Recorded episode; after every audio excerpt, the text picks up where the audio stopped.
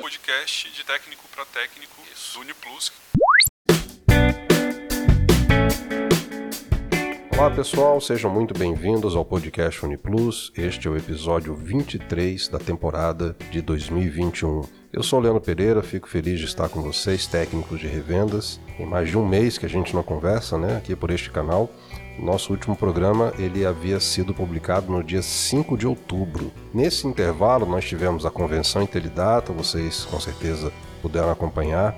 Foram sete horas de programação ao vivo no YouTube.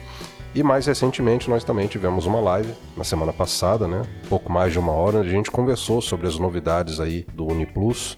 E esses conteúdos, tanto da convenção como dessa live, eles acabaram suprindo aquilo que a gente conversaria aqui no nosso tradicional podcast. Mas o fato é que eu estava com saudade de gravar o programa, de falar com vocês, e eu tenho certeza que a minha parceira que já está aqui, a Betina, também estava com saudade, né, Betina? Seja bem-vinda. Isso mesmo, Leandro. Oi, pessoal, tudo certo?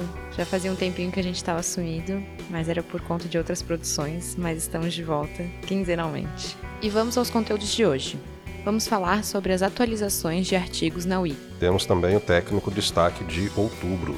Vamos ver a resposta para cada pergunta levantada na live da semana passada sobre as novidades do UniPlus. E ainda temos a análise do Release Notes. É um conteúdo bem rico e variado, então fica com a gente porque vai valer a pena. Vamos passar para vocês então as atualizações da Wiki, bastante conteúdo, começando pelo desktop, os artigos novos primeiro deles é a integração com o Hub2B. Outra novidade é a tabela de conversão entre CST e CSOSN, significando CST Código da Situação Tributária e CSOSN Código da Situação da Operação no Simples Nacional. Perfeito. Agora as alterações. Nós temos instruções sobre envios de imagens, tanto no WooCommerce como no TreeCommerce. Também temos a alteração da devolução com registro, uma melhoria nas instruções do processo. Meios de pagamento PIX melhoria nas instruções de realização deste processo. Unimobile Comanda configuração do retaguarda. Cobrança escritural e boleto. Temos uma implementação referente à integração com o Banco Inter. Configurações no Gourmet, como enviar produtos no retaguarda para o mobile. O e-commerce, envio de variações de produto e também importação de pedidos. No Trade Commerce, temos sobre importação de pedidos. E também no Hub2B, artigo novo, mas já incluímos lá a importação de pedidos como nos demais, né, é, nas demais integrações com o e-commerce. Cadastro de serviços, uma melhoria nas informações sobre o processo de cadastro. E requisitos mínimos de equipamento e sistema operacional foi especificado com mais detalhes as instalações com Windows 32 ou 64 bits, onde é que a gente deve ter uma ou outra, se é para padronizar ou não, está bem detalhado lá no artigo. Já sobre o Uniplus Web, nós temos um novo artigo sobre geração de relatórios configurados. E no web também temos alterações, no caso, uma alteração, que é a atualização do sistema web, tanto quando for a instalação GetCard, como for a atualização do sistema web, no caso de instalação local. E agora vamos para o técnico destaque do mês de outubro. Dessa vez nós temos como técnico destaque Leonardo Dil, da revenda Bravatec de Itajaí, Santa Catarina, aqui pertinho. Bom, o Leonardo é um técnico objetivo e de raciocínio rápido. Ele costuma entender rapidamente as explicações passadas pelo suporte e sempre executa as orientações iniciais antes de fazer qualquer outro questionamento. Demonstre interesse em aprender todos os procedimentos para que possa atuar sozinho caso o problema ocorra novamente. Então, parabéns, Leonardo, e parabéns, Bravatec, pela equipe. Continuem fazendo o seu ótimo trabalho. Como a gente já comentou no programa, semana passada a gente teve uma live falando sobre as novidades do produto UniPlus nos diferentes ambientes. O web, o que inclui o UniPlus Shop, no desktop, no mobile ou no mobile, né? É, esse conteúdo ele também havia sido uh, exibido na nossa convenção. E a gente trouxe esse material, agora aberto aí para o público em geral, não só para as revendas, e surgiram perguntas. A maioria delas foi respondida durante a própria execução da live. O Márcio estava com a gente aqui, o Jonathan também, mas alguma coisa ficou pendente. Então, o que, que nós resolvemos fazer? Trazer tudo de volta aqui no podcast no benefício de quem não assistiu, embora o vídeo está lá disponível no YouTube, né? A gente vai repassar cada pergunta e vamos responder de novo as que já foram comentadas e trazer agora aquelas que ficaram sem resposta naquela ocasião. Então vamos começar. O Dalton Silva pergunta: Quando vai estar disponível no web a parte de produção? Excelente pergunta. A gente conversou aqui com o gerente de produto, que é o Márcio, né? E ele comentou com a gente que o desenvolvimento desse recurso para o web, ele inicia na virada agora do ano, 2021, 2022. Então, tá na agenda ali para o iníciozinho de janeiro o pessoal já começar a trabalhar em cima desse desenvolvimento. Já o Valdenir, ele faz um comentário. Estou tentando marcar uma live com a Intelidata sobre algumas sugestões de um cliente top, porém não obtive retorno. Legal, Valdemir. Sugestões sempre são bem-vindas, né? É, na verdade, nós entendemos aqui da sua pergunta que você está querendo marcar uma reunião, talvez uma reunião virtual, alguma coisa assim, né? Então, a nossa indicação é que você fale com o seu gerente de contas. Porque o gerente de contas ele é a pessoa certa para encaminhar aqui internamente alguma questão mais específica que a revenda tenha, né? E como a gente falou, sugestões sempre são bem-vindas, a gente recebe, acata, considera e depois faz uma análise para verificar a viabilidade, né? pensando não só no seu cliente, mas também toda a nossa base de usuários como um todo. Né? Já o pessoal da TB Automação e o Thiago Alves levantaram um questionamento sobre o PDV Web estar funcionando em Santa Catarina. Beleza, TB Automação e Thiago Alves, a pergunta é muito boa e nesse caso a gente esbarra no problema legal. Porque o PAF ele prevê que o PDV ele não pode depender de internet para funcionar ele tem que funcionar mesmo que seja offline. Então, enquanto aqui em Santa Catarina a regulamentação do PAF for com essa restrição, o PDV Web ele não tem como funcionar. O que pode acontecer por enquanto é ter um PDV desktop conectado a um retaguarda web. Mas PDV Web a gente tem um impedimento legal aqui em Santa Catarina para fazer funcionar. Outro comentário do Thiago Alves foi assim: Uniplus Web deveria ter uma experiência de usuário mais otimizada. Atualmente é necessária muita rolagem na página, pois existem muitos campos grandes que poderiam ser menores. Legal, Thiago. Bom você ter trazido esse ponto à atenção. Nesse caso, o que, que a gente vai sugerir? Ah, parece que você já andou conversando com o Márcio, né, que é o nosso gerente de produto, sobre isso. Então você pode identificar especificamente esses pontos aí, indicar para ele onde é que estão os campos que, na sua visão, é, são desnecessários ou têm um tamanho além daquilo que realmente é preciso e atrapalham a experiência do usuário, e documenta isso e sinaliza para o Márcio, que ele vai colocar na mesa e analisar com carinho.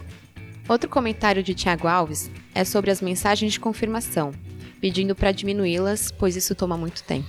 Pois é, Tiago, se fosse o Fantástico com três participações, você podia até pedir música, né? Mas o teu comentário é interessante também. Nesse caso aí, a gente tem que considerar a questão de segurança e do hábito do cliente em utilizar o sistema. Porque às vezes é melhor você fazer uma pergunta do que ter que ter todo um trabalho para desfazer, né? Alguma coisa numa base de dados, uma configuração que não deveria, na verdade, ter sido feita. Só para vocês entenderem bem, inclusive você também, Thiago, aqui na empresa a gente tem um setor de testes e qualidade. E uma das atribuições desse setor é se colocar no lugar do usuário final. Quando ele está diante do sistema, interagindo com o sistema, ele veste a camisa do usuário e ele olha com um olhar crítico, analítico do usuário. Então, a, a gente conversou uma vez aqui até no podcast com a Érica, que é encarregada desse setor, e ela comentou que já houve casos em que alterações feitas lá pelo dev foram rejeitados, foram devolvidos, porque a experiência para o usuário final não ficou legal, não ficou amigável, né? Então, o UniPlus ele conversa o necessário com o usuário. Ele tenta equilibrar a agilidade com a segurança nas operações. Mas, de novo, a gente né, é, gosta de ouvir sugestões. Você pode documentar isso aí que você está comentando, bem especificamente. Pontua lá com o Márcio, né, com quem você já tem falado a respeito de alguns assuntos. E se a gente perceber que de fato está sobrando a mensagem ou isso poderia ser simplificado, para o benefício de todos será feito. Mas lembrando que a gente sempre pensa no nosso parque global de instalações, né? A gente não pode olhar casos muito específicos, né? Quando isso pode talvez prejudicar parte da base instalada de clientes. Temos também uma pergunta de Chris Mozak. Tem um cliente que está com a necessidade de se sincronizar com vários e-commerce simultaneamente. Há alguma previsão neste sentido? Excelente pergunta, Cris. Nesse caso aqui, temos o Hub2B, que a integração já está até pronta, né? que é um hub de integração com marketplaces. Então, como é que funciona? O Uniplus vai falar com o Hub 2B e o Hub 2B vai falar com o restante do mundo aí, né? Então, facilita bastante e atende essa demanda que você está levantando. Já a DGTech Soluções e o Marcos perguntam sobre a previsão de liberar o Uniplus Mobile no desktop. Isso, a mesma pergunta aí feita pelos dois, né? Então há uma previsão, e vou frisar a palavra previsão. Não estamos aqui assumindo o compromisso de fazer, né? Mas o gerente de produtos aqui da Intelidado, Márcio, tivemos conversando aqui enquanto a gente respondia essas perguntas, e a previsão é que agora em dezembro isso esteja liberado, ok? Previsão. Temos uma pergunta do Valdenir. Qual o motivo do bloqueio para podermos testar o web enquanto o cliente usa o desktop? Excelente pergunta, Valdenir. O Uniplus é um produto só, mas a tecnologia e a maneira dele manipular os dados no ambiente web é diferente do ambiente desktop. Então, se a gente colocar esses dois produtos para rodar simultaneamente, olhando para a mesma base de dados, isso vai dar confusão. Por exemplo, a geração de uma nota fiscal ela produz o mesmo resultado final para o usuário que está observando, mas internamente a tratativa do sistema com banco de dados é bem diferente. Isso pode gerar conflito, pode gerar travamento, isso pode gerar perda de informação ou duplicidade de informação, o que não seria legal. Então, por essa questão técnica, por questões também comerciais, existe essa trava. Não é possível, né, esse bloqueio, como você colocou ali na pergunta, né, não é possível que os dois produtos de ambientes diferentes interajam simultaneamente com a mesma base de dados. Valdenir também comenta que seria interessante ter teclas de atalho no web. Pois é, Valdenir, seria bom, mas aí a gente também tem que considerar, de novo, aquilo que foi comentado: o ambiente é diferente, né? E os sistemas para ambiente web não têm essa, digamos, cultura da tecla de atalho, né? De qualquer maneira, documenta isso, coloca isso aí talvez com seu gerente de contas, para que a gente possa analisar aqui internamente, né? Para ver se um ou outro ponto seria legal. Mas a princípio é isso, é a questão de conceito, né? O conceito desktop é diferente do conceito web em termos de sistema. Temos também uma pergunta da SOS Infocyber Informática. Temos concorrentes que querem integrar delivery no Uniplus. Vocês têm interesse em integrar delivery nas plataformas Uniplus sem ser gourmet? Muito bem, SOS InfoCyber. A resposta, assim, seca, direta, seria não. A princípio é não, não temos esse interesse. Mas a gente precisa entender melhor a sua necessidade. De repente você está enxergando ou está falando de uma situação que a gente não conseguiu compreender bem ao ler aqui a sua pergunta. Então, fica de novo a dica, né? Fale com seu gerente de contas, detalhe é, de uma maneira assim um pouco mais ampla o que, que você tem em mente para que a gente possa analisar aqui internamente.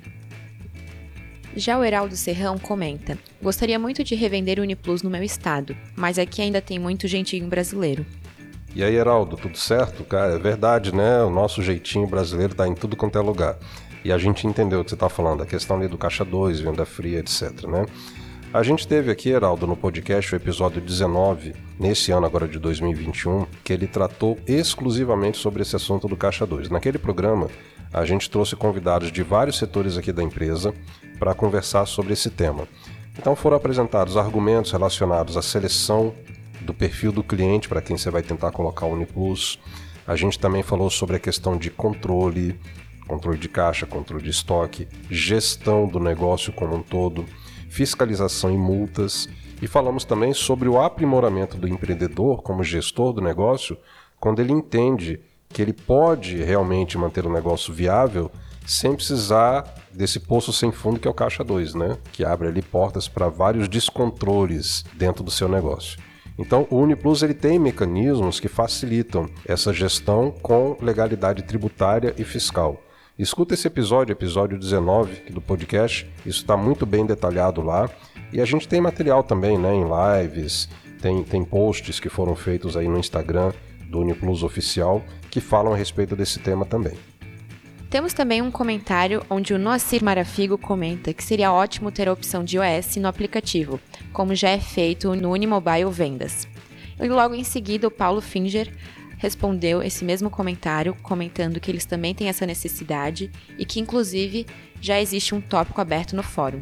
Legal esse ponto que vocês levantaram aí, né, Noacir e Paulo. A questão da OS no aplicativo, ela é um pouco complexa pela natureza da OS. A OS é um documento, né? É uma tela, uma interação, tem muito conteúdo para ser preenchido. Então, a princípio, a rigor, não seria o ambiente ideal para estar tá rodando uma ordem de serviço. Porém, conversando aqui internamente, até na própria live lá a gente falou um pouquinho a respeito disso, o Márcio, né? Especificou isso aí. É, talvez exista uma possibilidade disso virar um app específico para OS ou talvez uma adição ao UniPlus Mobile.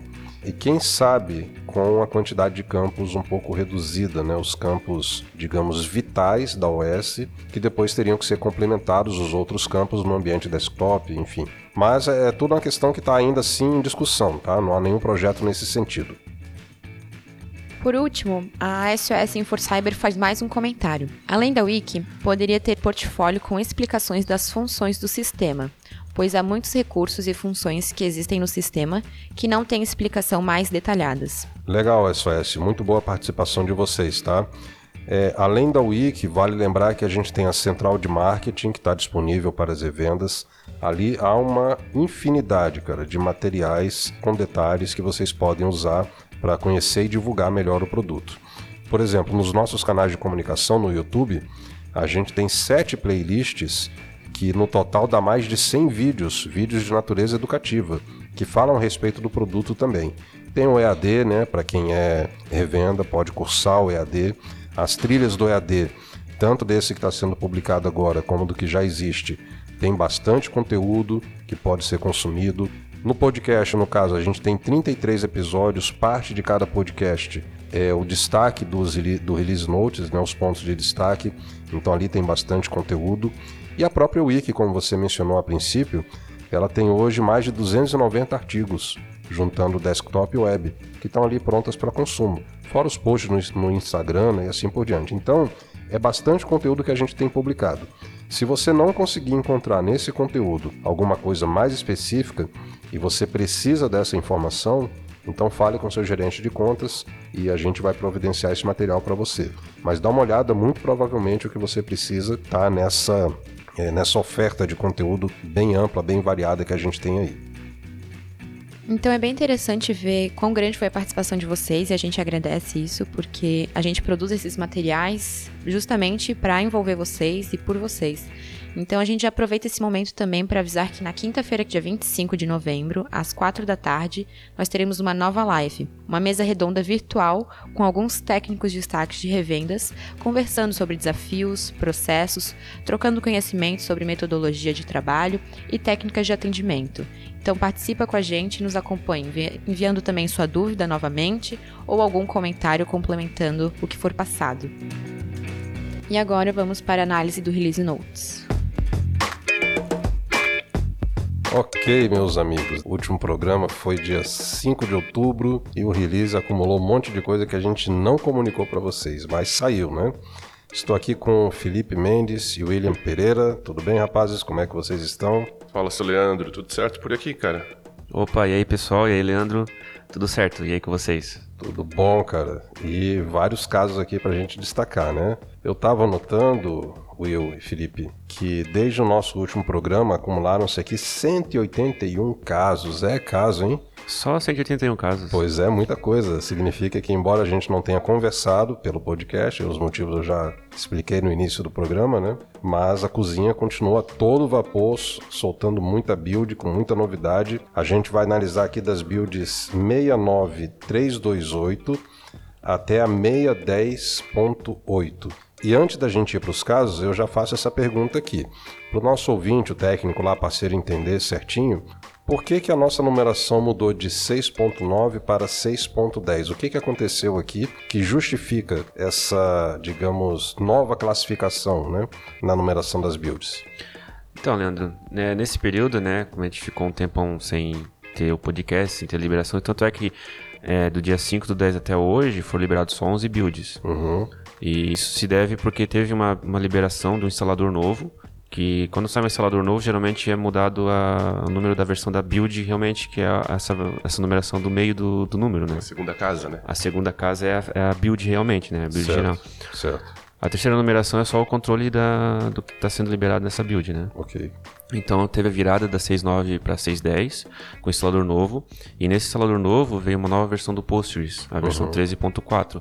Até então a Intelidata só trabalhava, né, o Uniplus só trabalhava com o Postgres 9.4. Certo. Só que, como a gente já está tendo vários clientes com o Uniplus Web, e lá no Uniplus Web, depende do ambiente que o cliente já está trabalhando, eles já estão atualizando as, ah, as versões das bases para o 13.4, a gente já se sentiu né, meio na obrigatoriedade de fazer um instalador com essa versão, para caso o cliente já vou pegar a versão do, do desktop e vou subir na web, já esteja a versão Já correta tá na na versão compatível lá, né? Certo. Que é a última versão que a gente, né, quando foi feito o instalador, a última versão era 13.4, agora já saiu a versão 14, né?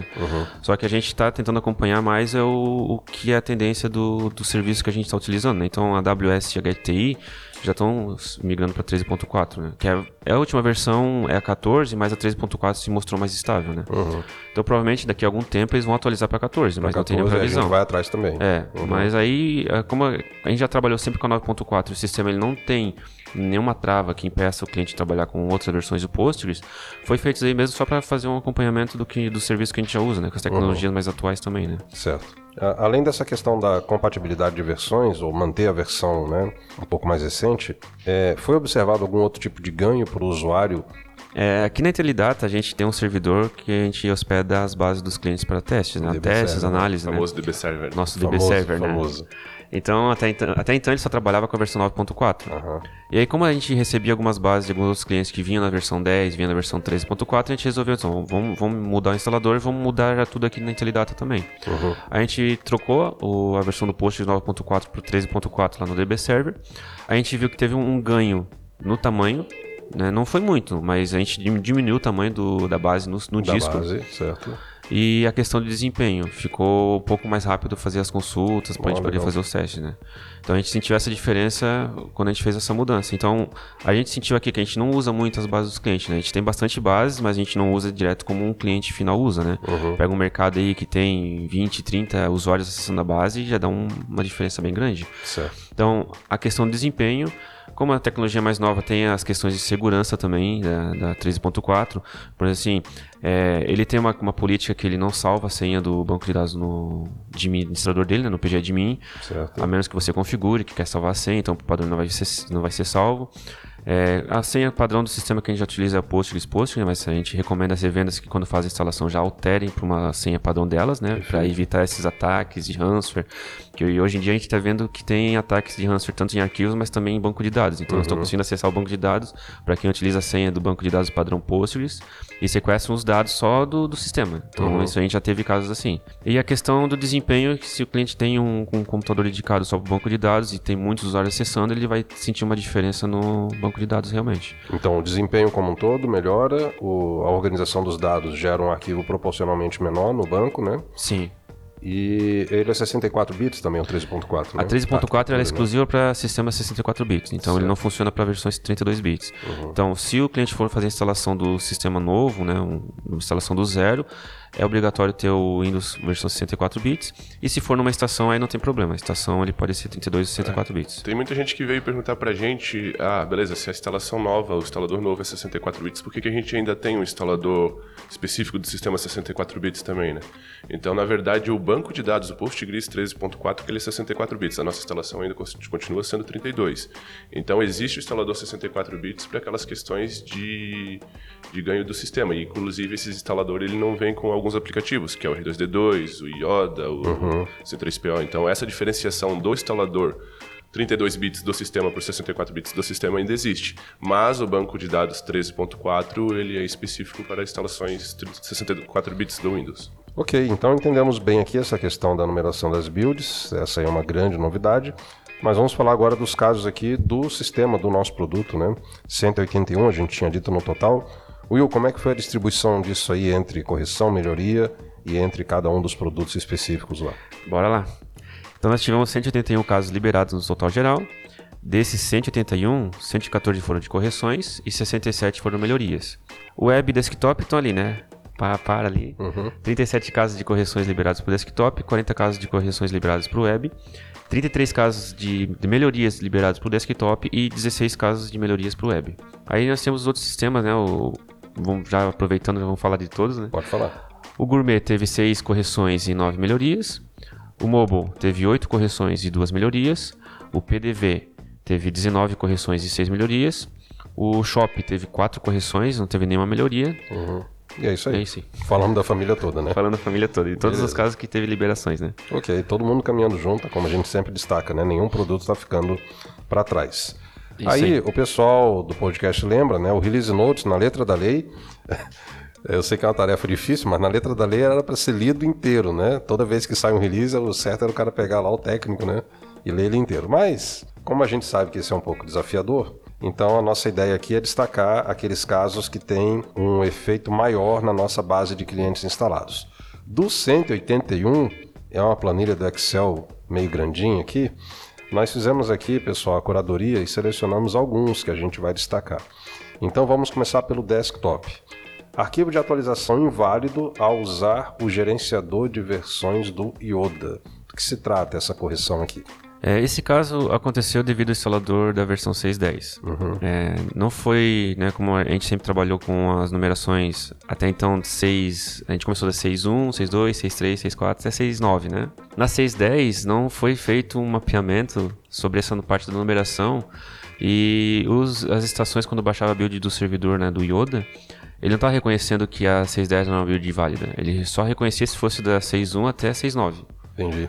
Então estava dando erro, o sistema ele baixava, mas quando ele validava o nome do arquivo, ele estava validando incorretamente. Então foi feito um ajuste para a estação e para o servidor também reconhecer que a 6.10 é uma build válida. Só que, porém, o cliente vai ter que fazer uma atualização com a build 6.9.330 primeiro, para poder aplicar essa correção na- nas estações. É, um detalhe, isso aí é para atualização automática via Yoda e atualização automática do web, tá? É, desculpa te cortar, William, mas da, da 330, na verdade, foi um. Vou chamar de, de macete, pode ser? Que, a gente, que o pessoal do Dev fez pra gente poder fazer, não perder essa, essa agilidade que é a atualização automática do sistema. Esse probleminha que a gente encontrou ali sobre a- o versionamento, né? Que ele mudava do 9 pro 10 e aí o sistema estava se perdendo, fazia com que todos os clientes finais, todas os- as revendas, atualizassem os clientes finais de forma manual. Então, se a gente fosse imaginar um mercado aí com 20 checkouts, por exemplo, o cara ia ter que parar 20 máquinas para fazer a atualização manualmente. Com a atualização automática via Yoda, ele atualiza somente o servidor e o servidor que fazia toda essa atualização. Então, o pessoal que estava atualizando para 6.10 ali estava comentando bastante que estava tendo muito trabalho para isso. Então, na verdade, a correção saiu da atualização automática na 6 na 6.10.5. Só que para que ela funcionasse, a primeira atualização teria que ser manual. Então, ele ia ter que atualizar um cliente totalmente manualmente, né? Para 6.5 e a partir dela, da 10.5 e a partir dela ele ia ser automático de volta. Então, para a gente não perder essa agilidade, aí veio o, o macete que o William estava iniciando a fala ali, que eu cortei, né? Que é o cara atualiza então para 330 e a partir dessa ele consegue jogar qualquer uma da, da 610. Eu vou de dizer que forma você, automática. você complementou, na verdade, não cortou, né? É, eu foi vi que ele me olhou de cara feia aqui que ele tava falando, então tô pedindo desculpa aí. Não, não, tudo tranquilo. Não, pode continuar agora, pode falar dos outros casos também. Continua, tem mais 10 aí pra tu falar Aí ainda. pegou o volante, agora leva. Não, mas tá bom. muito É, então essa build 330 para correção da atualização automática, mas se o cliente fizer a atualização manual, a partir da 6.10.8 já vai estar tudo resolvido. Aí as próximas versões que ele quiser que ele baixar automaticamente já vai estar solucionado. Mas para quem utiliza a versão automática, né, de atualização automática das estações, aí ele teria que atualizar primeiro para 330, aí depois aplicar a atualização normal das builds. Isso. Ele serve como uma forma, tipo uma porta de passagem da, da release 6.9 para 6.10. De Isso. forma automática, assim. Boa analogia, um ritual de passagem, então. Isso. Fechou? Isso. É isso aí. Ok, ainda no desktop nós temos aqui um outro caso que mereceu destaque, que é a integração Hub2B. Vamos falar sobre esse. Não, o, o sistema, né, Uniplus, ele já tem integrações com vários marketplaces, né? Tem Mercado Livre, temos o e-commerce. Agora temos também a integração com o Hub2B, que é um marketplace bem conhecido, né, que é bem utilizado aí por várias outras empresas. E foi disponibilizado agora no sistema essa integração. Também está disponível para o Uniplus Web. Então ela foi implementada já direto para o desktop e para o Uniplus Web ao mesmo tempo. Maravilha, muito bom. Agora, aqui ainda no desktop, eu estou vendo que a gente tem também o WhatsApp para número fixo. Do que, que estamos falando aqui? É, hoje em dia o WhatsApp é um aplicativo que já está sendo usado para todas as empresas praticamente. E a gente vê que tem números comerciais que são utilizados no WhatsApp, né? Sim. Até então o Uniplus ele só enviava mensagem para número de celular. Então o que foi feito de melhoria nessa, nesse caso? Foi ajustado para que o sistema possa enviar mensagem do WhatsApp, né, compartilhar os recursos do sistema, documentos, com números comerciais, números telefones fixos. Então o cliente agora pode configurar um número de telefone fixo, um número de telefone comercial e o sistema vai disparar a mensagem para WhatsApp para esse número. Perfeito. Ainda no desktop, não vamos nos perder, temos agora a quarta intervenção, que de novo é o WhatsApp por usuário. Esse caso é uma melhoria em que os clientes que eles querem que cada usuário tenha seu próprio número de telefone que vai ser feito o disparo de envio de mensagens. Então, ah, o, o, cliente ele tem três usuários e cada um vai utilizar um número de telefone né, para poder disparar as mensagens. Entendi. É, então, no cadastro do usuário, foi acrescentada uma aba WhatsApp, onde é possível cadastrar o número de telefone para que aquele usuário vá utilizar na hora de enviar a mensagem para o WhatsApp. Ah, ok.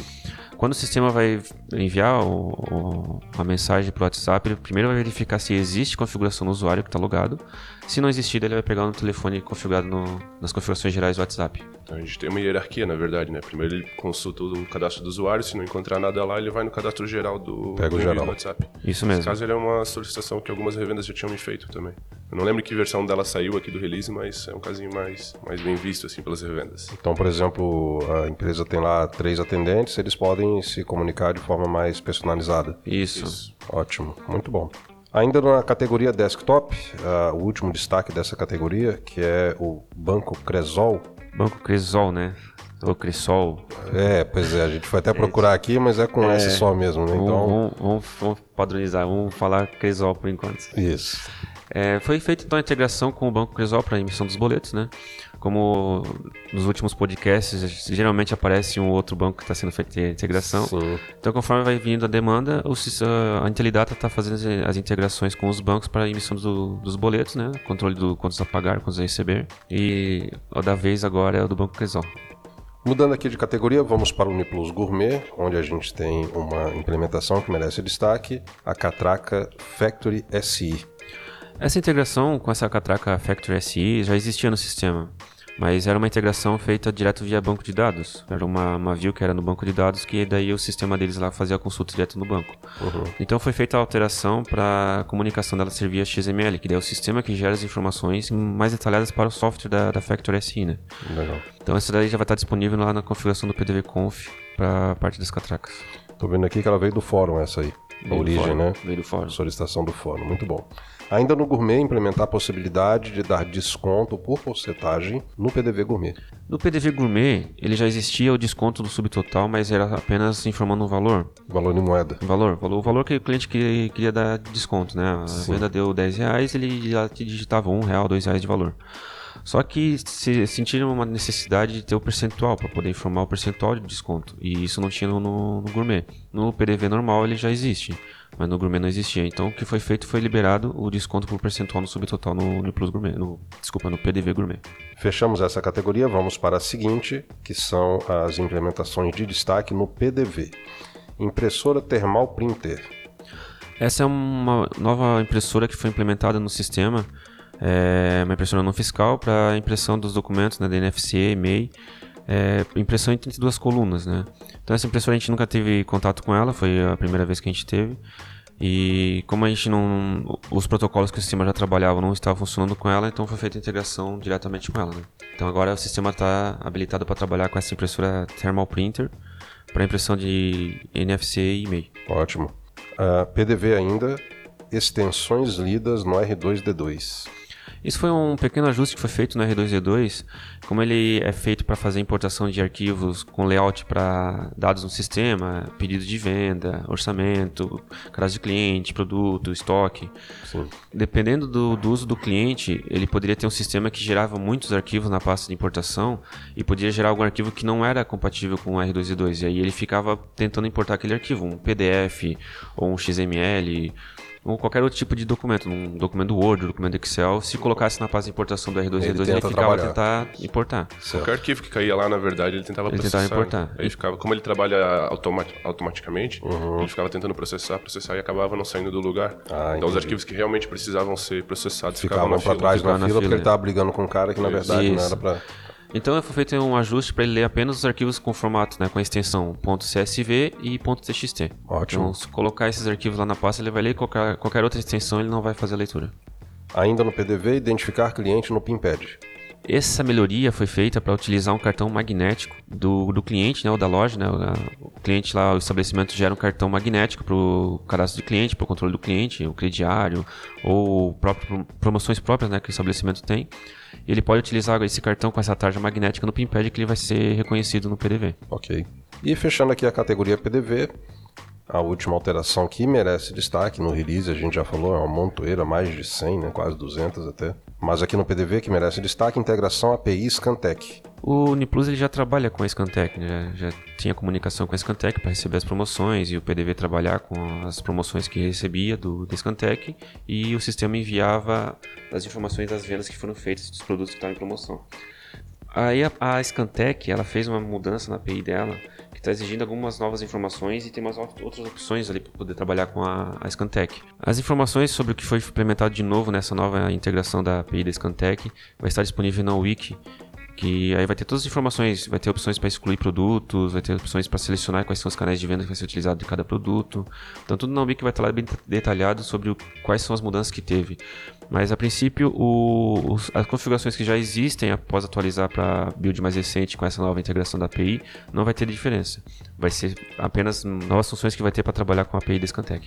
Maravilha. Então passamos pelo desktop, pelo gourmet, pelo PDV. Última categoria que vamos destacar hoje, web, tem aqui uma implementação que é o modelo de impressão matricial. Nesse caso, Leandro, uh, o IOC ele só trabalhava com impressão default, é, impressão gráfica e a impressão de bobina não fiscal. Ele não trabalhava com impressão matricial. Então foi disponibilizado agora nas configurações do web para poder trabalhar com os modelos de impressão em matricial. Ok. Então o cliente faz a configuração normal, como é feito no desktop, para fazer impressão nas impressoras matriciais, e o IOC já vai estar trabalhando com elas. Beleza, pessoal. Obrigado aí por terem destacado e explicado pra gente esses pontos aqui em todos esses 180 e tantos que aconteceram nas últimas semanas. O pessoal deve estar tá bem contente com o que ouviu, com as novidades, né? E a gente fica feliz em comunicar isso aqui para todo mundo. William Felipe, obrigado e nos encontramos em breve, né? É isso aí, obrigado aí, eh, Leandro, pela, pelo convite, obrigado aí, pessoal, pela audiência e até a próxima. É isso aí, gente. Muito obrigado por tudo e até o próximo podcast. Legal, pessoal, análise do Release Notes. Então, a gente está partindo aí para a conclusão do programa de hoje. Comentando de novo que esse mês de novembro estamos fazendo lives semanais. Toda quinta-feira à tarde, 16 horas, tem um tema diferente. E a gente quer de novo chamar a atenção para um tema específico que vai ao ar dia 25 do 11. A gente vai ter aqui uma mesa redonda virtual com técnicos de revenda, são técnicos destaques aí de épocas diferentes, né? E vamos conversar sobre desafios e problemas, processos, trocar conhecimentos sobre método de trabalho, técnicas de atendimento e assim por diante. Então, vale muito a pena. Se você é técnico de revenda ou cumpre esse papel também, é vendedor, é técnico, é tudo, participe com a gente dia 25 do 11, quinta-feira, às 16 horas, uma live especificamente sobre esse assunto. Você pode entrar, participar, fazer o seu comentário, a sua pergunta. A gente vai tentar inserir isso aqui no nosso conteúdo conforme o tempo permitir, ok? Então, muito obrigado pelo tempo, pela companhia de vocês. O nosso próximo encontro não será no podcast, mas na live do dia 25 do 11 às 16 horas. Até lá. E obrigado, Betina, pela parceria. Foi muito bom estar gravando contigo de novo depois dessas várias semanas aí. Obrigada, Leandro. Sempre bom estar de volta. Então, muito obrigada, pessoal, também pela audiência. E vamos finalizando o episódio 23 da temporada de 2021. Muito obrigada.